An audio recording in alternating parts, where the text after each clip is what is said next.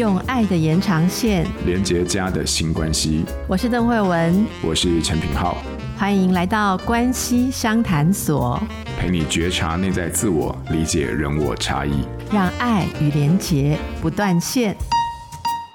Hello，大家好，欢迎来到关系商谈所，我们来一起聊聊关系中的大小事。慧文好，品浩好。嗯，哎，你知不知道现在时间过得超快的？今天这一集播出的时间，应该是我们二零二三年的第一集哦，是整个年的第一集。好，所以在这边我是先跟大家祝福这个二零二三年的新年快乐。哎，慧文，那个我问问看你哈，你通常这种像新年，就你知道跨一个年度啊，就这种西元的这种年度，你会有这种帮自己许这种新年愿望的习惯吗？也是忍不住会啦，哦呃、不过因为我是一个天天都在许新希望的人、啊，对对对，所以就是天天在过年的概念就对了。欸哦、好，好，因为不过你知道，就是许愿这件事情有机会再说。可是今年比较特别，二零二三年比较特别，刚跨完年没多久，才两个礼拜之后，我们就马上就要过农历的新年了。一月下旬其实就是除夕。讲、嗯、到过年，其实就有太多就是跟关系有关的事情可以讲了哈。那大概是这样，就是说我们一年一月份的关系相谈所啊，因为跟过年就真的太近了，所以说过年这件事情又跟非常多的关系的主题有关，所以我们大概会在一月份的时候，就是规划一系列跟过年跟关系有关的这些主题哈，然后我们就跟大家一起就是在年节当中来梳理一下关系啊，然后来照顾自己。诶，讲到这件事情。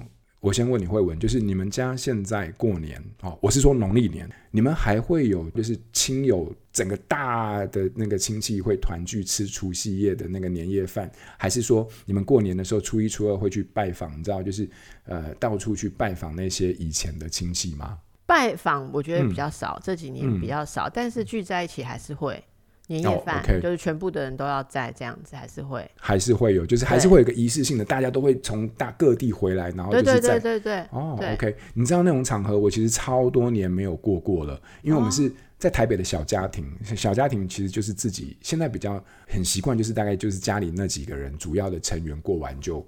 就大概就是过去了。可是不跟长辈，然后兄弟姐妹的家庭这样几个家庭一起吗？不会？没有哎、欸，我不知道是不是有文化上的差异，还是有地域上的一些差异。但是这几年大概五六年下来，我们都是小家庭，所以你知道吗？我每次听到我同事可能有一些就是他是比较传统的那种哦过年习惯的，然后在讲那个过年期间的发生的大大小小的事情，其实我。我可以理解，但是我通常不太可以有共鸣。比如说，你知道我最常听到的一件事情，我们今天可以来聊聊，就是过年期间哈，这个我真的很没有经验，但是我想听听看你怎么想或者怎么经验。亲戚只要一聚会，亲戚有小朋友哈，可能就是还在求学年纪的小朋友，好，那亲戚聊天免不了就会聊到孩子，聊到孩子之后就会开始在聊，哎，这个孩子现在在哪边工作啦，或者是在哪边读书啦。读文组、读理组啊，读什么科系啊？那工作的就聊薪水啊。那如果是学生的就聊成绩，或聊将来的发展，然后或者是聊说，哎，这什么类组要读哪一类组？那未来要干嘛？你知道，我的朋友们常常会在那种字里行间的聊天当中，会依稀的嗅到一种，哎，虽然在聊天，但却有一种隐形的较劲的感觉。那这种较劲其实是不外露的，它其实是有一些是蛮隐秘的，就这么流露出来了。好，但是那种流露出来的这种聊天的氛围，就会有一种被比较的感觉。有时候有我的同事，他们不太喜欢过年，是因为不太喜欢在过年当中这种围炉或者是聚会的时候，感受到了这种自己成为被比较的对象。不管是他好还是不好，但他都会有一种觉得很难为情，或者是觉得嗯不自在的一种感觉。所以你知道过年。似乎免不了，除非你是小家庭。我不知道慧文，你有没有类似像我刚刚这样子的一些观察的经验？如果你们是有在那种大亲戚团圆的聚会的经验的话。我觉得我们从自己的经验来回忆一下，大家可能比较容易有感。然后，因为我们听众朋友可能很多都是做父母的，都没有觉得那样是在比小孩，可是小孩就会觉得那样是在被比。对，所以我想邀请品哈，我们一起来回忆我们被人家比拿去比的时候是什么感觉啦。哈，像我小时候会呃有印象的，就是可能大人就会说他们家的小孩啊，哈。呃，可能去参加了什么样的比赛啊，什么样的活动哦？那我比较少去参加各式各样的活动，我我就是一个比较静态的小孩，所以没什么东西人家玩什么，参与什么什么溜冰啦，然后什么体操啊，还是球队啊，什么这些，我一概都是没有，就是没有这些经验好啊。所以那时候、可能只是妈妈跟着人家讲一句说，哇，好厉害哦，哈，所以这个以后可以成为足球明星啊什么。我回来哦，就跟阿嬷讲说我要买一颗足球啊，阿嬷说不适合你啊，因为足球冲伞哦。后来给我买了一颗篮球，哎、欸，不是古筝，好是篮球。篮球，哎、欸，我小时候。可以多才多艺的机会很多，动能静，对不对？不是机会很多，可是一直都没有，嗯、就又一个没有弄做成的事情，就是买了一颗篮球，哈、嗯，然后我有去公园试着幻想自己，呃、欸，就是好像运动表现很好啊，然后下一次过年的时候，什么在那个公园里面就可以跟表哥表姐大家好像看起来很酷，但是从来都没有发生。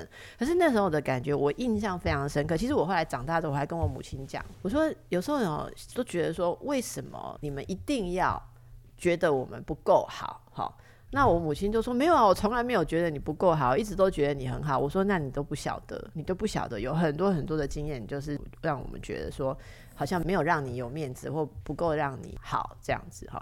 所以我自己每次看到这过年的时候，大人无意识的在评比小孩的时候，我会想办法去化解那个场面。我通常化解场面是，我会把那个评比拿回到爸妈身上，然后就会停止了。哎、什么意思？例如说啊，假设说啊，亲戚大家哈，然后大家互相在讲，比如说就讲我的小孩，好，那通常假设如果如果我举个例来，就比如说啊，这个呃，你看啊，某某，假设讲我的小孩说，哎、这个艾丽都怎么样怎么样哈，然后你看艾丽她很棒哦，怎么样怎么样，好像是在恭维你嘛哈，然后我我就会呃把这个我不要去回应说啊某你也某某也很棒啊，假设他夸奖你说。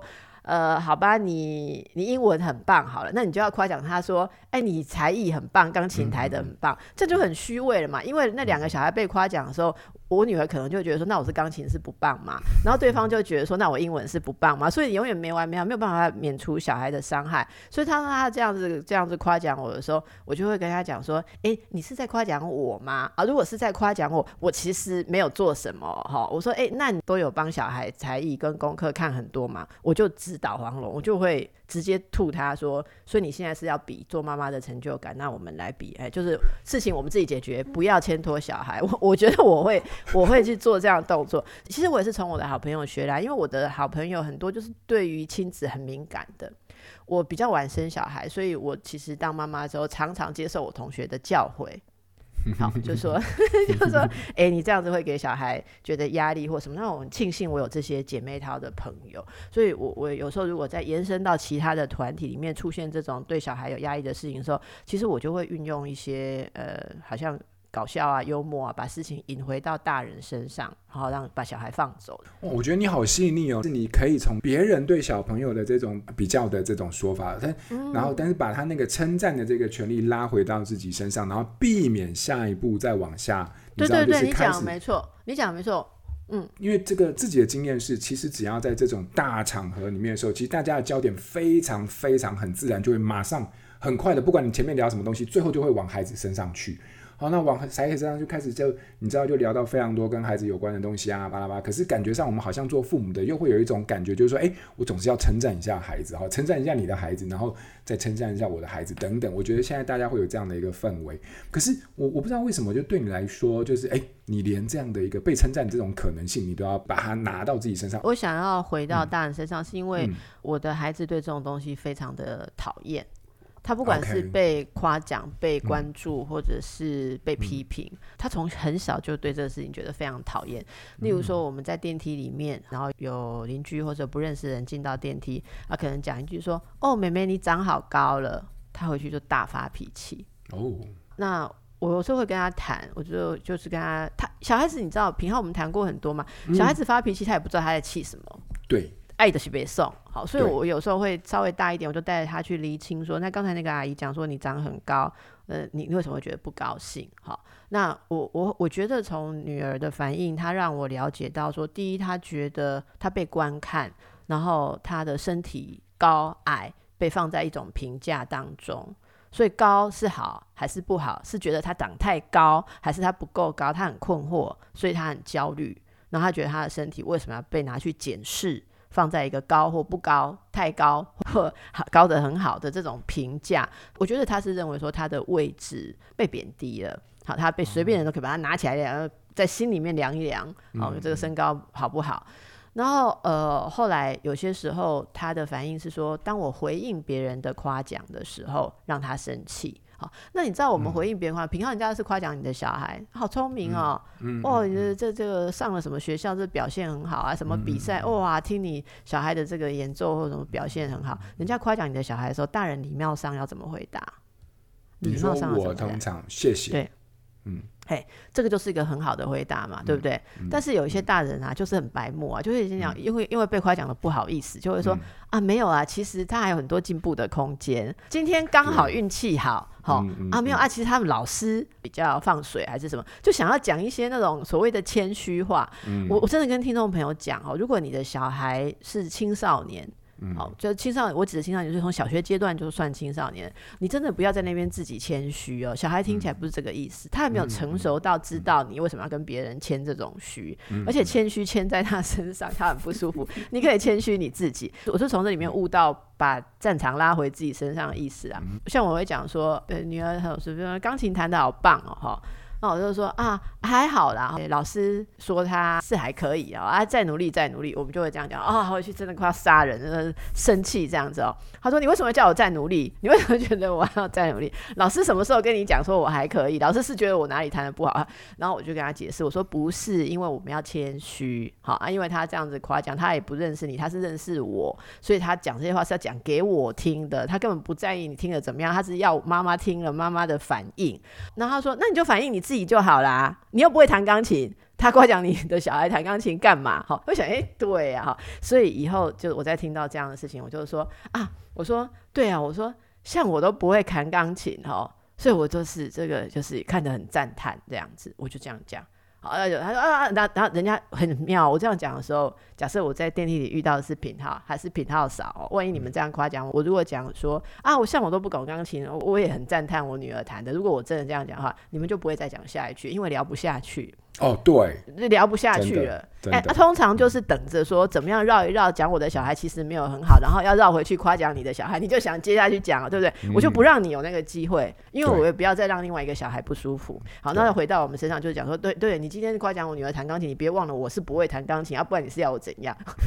回到那个大人之间的一种无意识的互动啦。啊，我觉得尤其是亲戚之间，像妯娌姑嫂在比在比自己家里，比比你那一脉相成的堂姐妹、堂兄弟的时候，他们其实都是某一种兄弟姐妹的关系嘛。嗯、那可是却因为大人之间上一代没有解决的兄弟姐妹的比较，会呃延伸到下一代。我觉得这是大人自己要出来扛住的啦。嗯嗯嗯，我觉得你那个好精妙哦，就是说你就是把战场拉回到自己身上，然后一句你知道就终战。好，对，就是你不要再谈我的小孩，你不要再谈我的小孩。通常比较有 sense 的别人，应该就会意识到，就算他没意识到，其实他也不会再往这个话题下走。因为你这样讲，我就想到我的典型的回应方式。以前我真的会这样哦，就会觉得我就是做人要谦卑。可是我后来觉得，也我孩子也没跟我讲，但是我就觉得好像这样子也过头了，因为。基本上他就嗯还蛮努力的啊，我为什么一定要说他？你知道，就是在那个回应当中，就感觉上还是没有。所以我现在的做法，我觉得跟你有点像。就人家说，哎，你知道他那很好哎，我说嗯谢谢，我也觉得真的很不简单，哎。你知道就下不去了。对对对对，那哦，我我我我想到一件事，就是你刚刚讲，我想我我其实也很想提出这一点，说谦虚哈，嗯，是谦自己，你不能拿别人去谦虚，不要拿你的家人去谦虚。你知道很古典的一个哦，老公跟老婆出去，如果跟老公的亲戚朋友碰面，然后如果有人夸奖说，哎、嗯，你老婆很漂亮，嗯、哦，少夫人。越来越来越美丽哦，越活越回去了哦，哈、嗯，真的，个比比五年前见面还要漂亮哦。然后老公就要回答什么？哎呦，他皱纹都遮起来了，你不知混不我高？哎，管我账户两万块哎，我刷两万块，这个是遮瑕的。很喜欢因为老公喜欢这样子，然后老婆就就不舒服了，你回去日子就难过了，对，你知道吗？对，对那但是这时候大家都会谦虚，谦虚你谦什么虚？老婆是一个独立的个体，小孩是一个独立的个体，他不是你的财产，你的所有物，那不是人家夸奖说哦，你今天这幅画画的很好，你说啊，我我只是稍微呃踩到了一点光线，其实我不太懂画画，你那不是无生物诶，你你人家夸奖如果是你的家人，人家是活生生的个体，所以你不能在这边自以为谦虚，然后贬损到人家。我觉得这个是我不知道品好了，我们做人家老婆的 常常有这种感叹。对，我完全认同，而且我要大声的疾呼：管你身为老公的各位，管你心里怎么想，当别人称赞你老婆的时候，你就两个字就对了，就是当然，然后就结束啊、哦，对不对？Man, 就这样子，对，对，这是我多年在求生欲强烈的 嫂子教的好，对，就当然你打从心里就是认同这件事情嘛，那就真的没什么好谦虚。可是我觉得我完全被你那句话打重点，就是谦虚是谦虚在自己身上，对。而不是把别人拿来，对，你知道就作为谦虚。哎、欸，可是我问你哦，慧文，就是孩子这个部分，我觉得像呃，像你会把战场拉回到自己身上，我觉得刚刚听起来是因为你有一个很敏锐的观察，就是因为孩子其实很敏感，所以说像你这样的一个想法跟这个样的一个态度，你觉得是一体适用在所有的家长，还是其实他有一个前提，就是看孩子喽？我我想平浩已经说出答案，就是我们 always 会觉得，如果我们想要拿任何一体。适用的东西去对小孩都很危险。嗯，因为每个人都是很独特的，嗯，所以我想我是从跟孩子的互动当中去学习孩子想要什么，不想要什么，或者他怎么想一件事。我也不是拿任何我专业上的教科书去套在孩子身上。嗯，那呃，就像我家的孩子，他真的就是对人际的敏感度非常高。嗯，不知道是不是因为那个在肚子里面怀胎的时候，还有在做智商，所以他也跟着听很多咨商胎教嘛。我不知道，他真的对这种东西非常的敏感。非常非常的敏感，他他对于人家讲话里面隐含的意思，他那指出来那种加以诠释的程度，有时候我会吓到。例如说，有一天我跟他讲说，就要前几天嘛，我就说你穿长袖好不好？他就说不要。我就说今天如果是差不多二十度上下，其实是穿个长袖好。然后他就说不要，他讲了两次不要之后，我就说好吧，那你就自己负责喽。啊，不行了！从那个门口走回来，本来要出去上学，走回来说：“你为什么要那样讲？”我说：“我建议你穿长袖，啊，你要穿短袖。那我最后同意你啊，这样不好吗？”他说：“当你说你自己负责的时候，意思就是这不是你的决定嘛，所以你不用负责，所以你不是跟我一起决定的。嗯”我的天哪！他说：“所以你没有 要这个决定。”我我想他的意思就是说，当然小孩子不会讲这么文绉绉，像定义。他说：“你就是觉得这是我自己决定的，不是你的。”嗯。然后他说不出来他的难过，可是我知道他的难过是说他希望我们是一起讨论事情。嗯。然后最后如果我依了他，我依了他，那他的决定就是我的决定，不是说我让他做他的决定，可是我不鸟那个决定，我等着看他自己负责。我。撇开他在旁边那个连接是断裂，他是一个人在做这件事。他坚持他要穿短袖，并不是他要一个人穿短袖，是他要我跟他一起跟让他穿短袖。所以如果那天冷了回来，妈妈还要说对不起啊。他期待的是这样，就是我没有说服他穿长袖是我的错。那你会觉得说，乍看会觉得大家可能会说，哇，邓医师小孩是不是宠坏了？其实我觉得应该还好了，我并不是说很宠他，而是在这个讨论当中，我会有一些共鸣。第一个是说。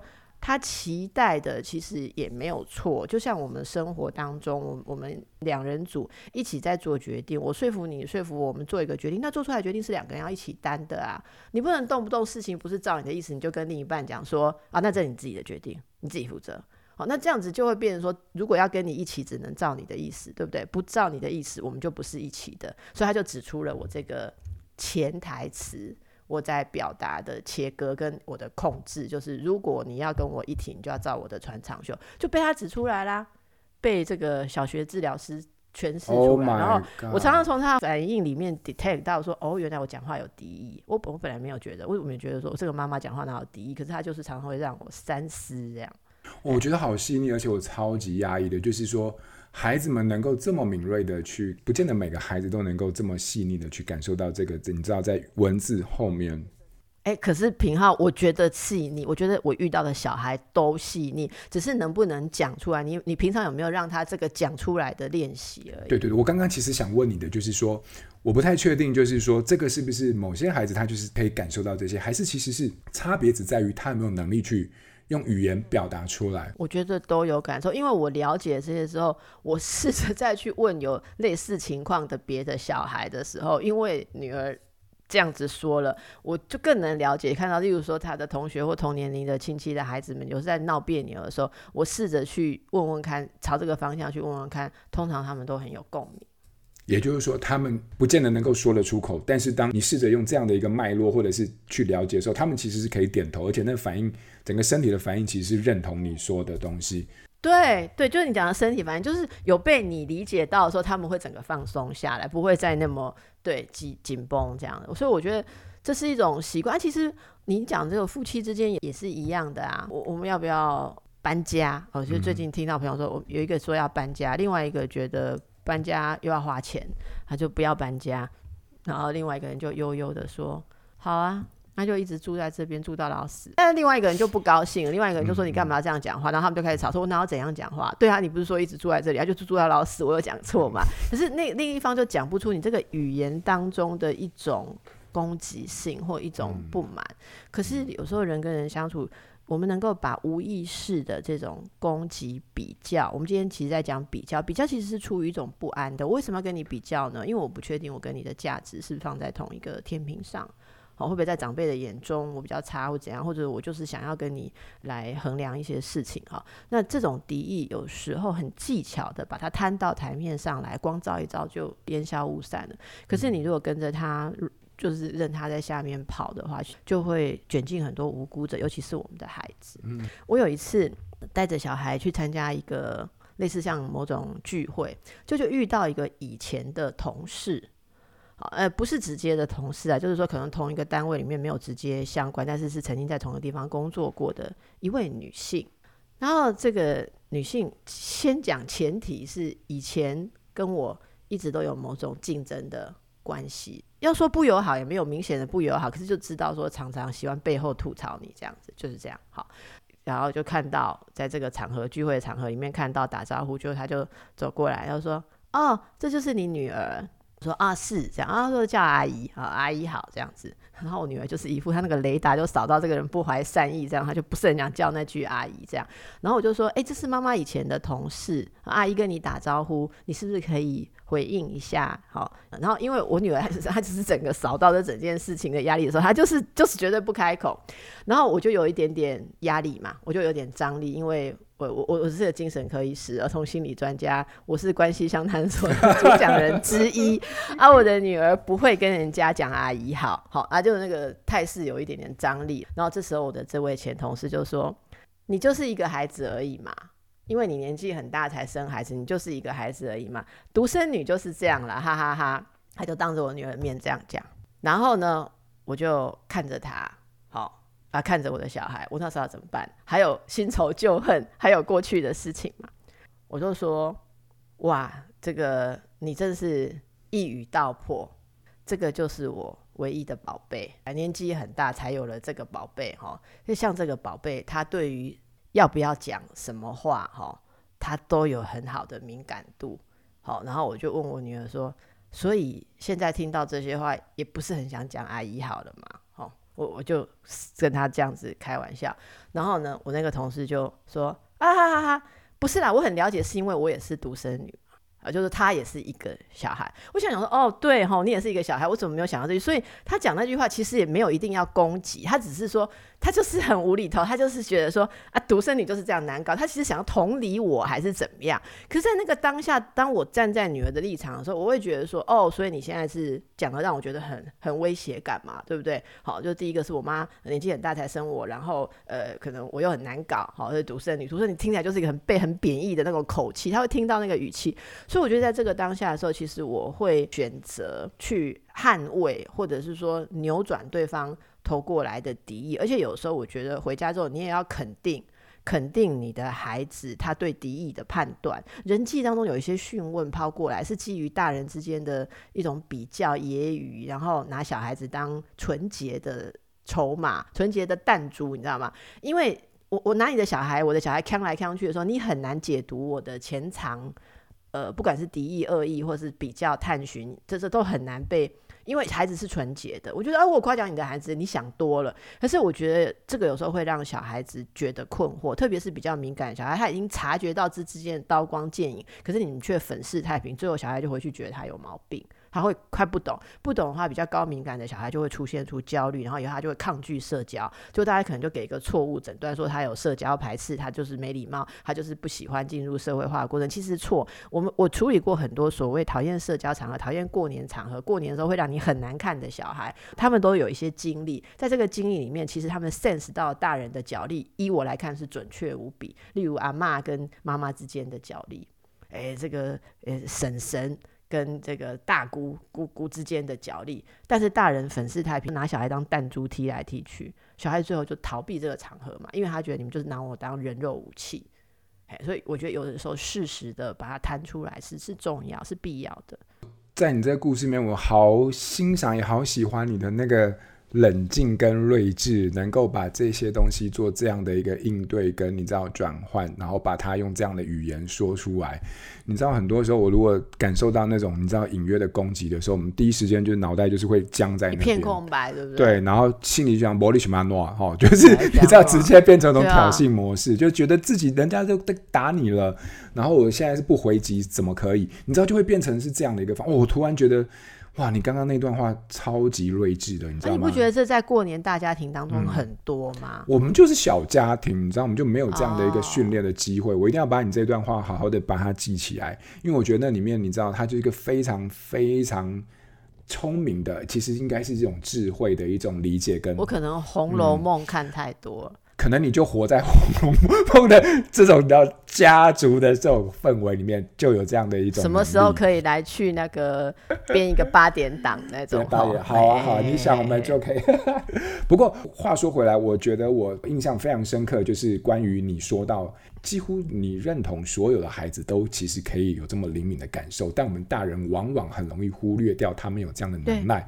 而大人在言行当中，其实常常带来伤害，来自于一个不一致的一个状态。他的言语跟他的，你知道，展现出来的态度、行为、音量、声调等等，其实是不 match 的时候，孩子是非常轻易的可以觉察到的。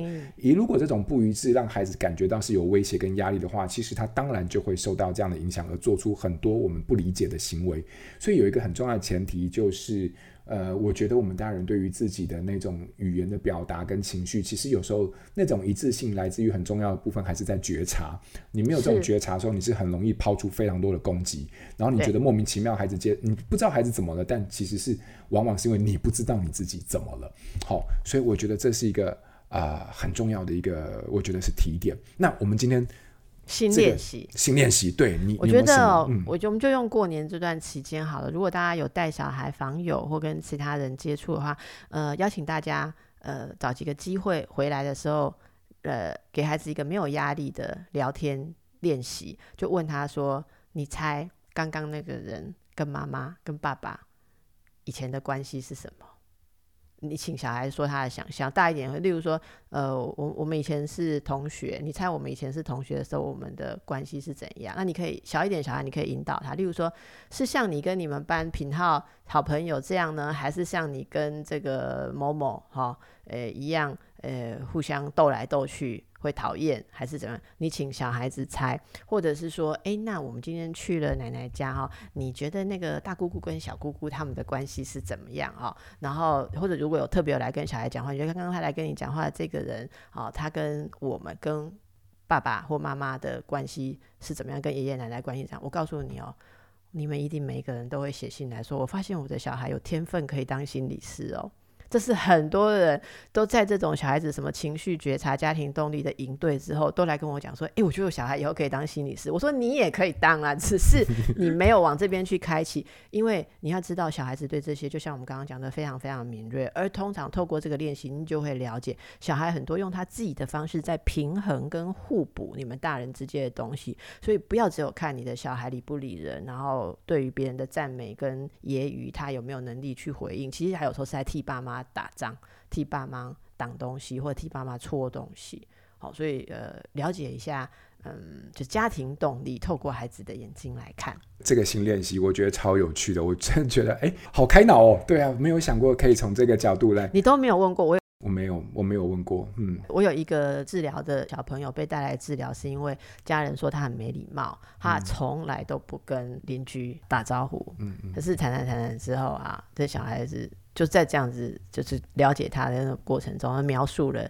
那个家人的关系啊。其实他妈妈在家里常常数落那个邻居，他他妈妈说好假。刚开管委会的时候，在狗腿什么时候？好，小孩子都听在眼里啊。结果你们就出去遇到，什么妈妈说：“啊，你好啊，哦，林太太啊，哦，是啊。”小孩子学，是你们这些大人在 干什么？对，他就摆张臭脸啊。嗯，好，所以我觉得这个我们改错，但是，但是但是做完这个练习，当然要让小孩子这时候可以好好的上一课，还、嗯、就是人际的礼貌。什么事情需要对外表白？其实有些事情我们收在心里就好了。礼尚往来是什么意思？其实可以帮助小孩的社会化，好，那也会影响他的人际关系的。Yeah，我觉得这太有趣了，真的蛮值得大家一起来练习看看。希望我们今天的这个啊、呃、关系相谈所。我们今天所分享的主题，对于大家不止其实是在过年当中，其实在平常的相处当中，也都能够啊、呃，为我们在亲子关系或者是在任何的关系当中带来更多的觉察啊、希望大家喜欢今天的内容，我们就下一次见喽，拜拜，拜拜。二零二三 Happy New Year，祝福各位听友们新年快乐。现在到许愿池留言，写下你有收听的，或者是你最爱的亲子天下 Podcast 节目，就有机会抽好礼哦。详情请见节目资讯栏。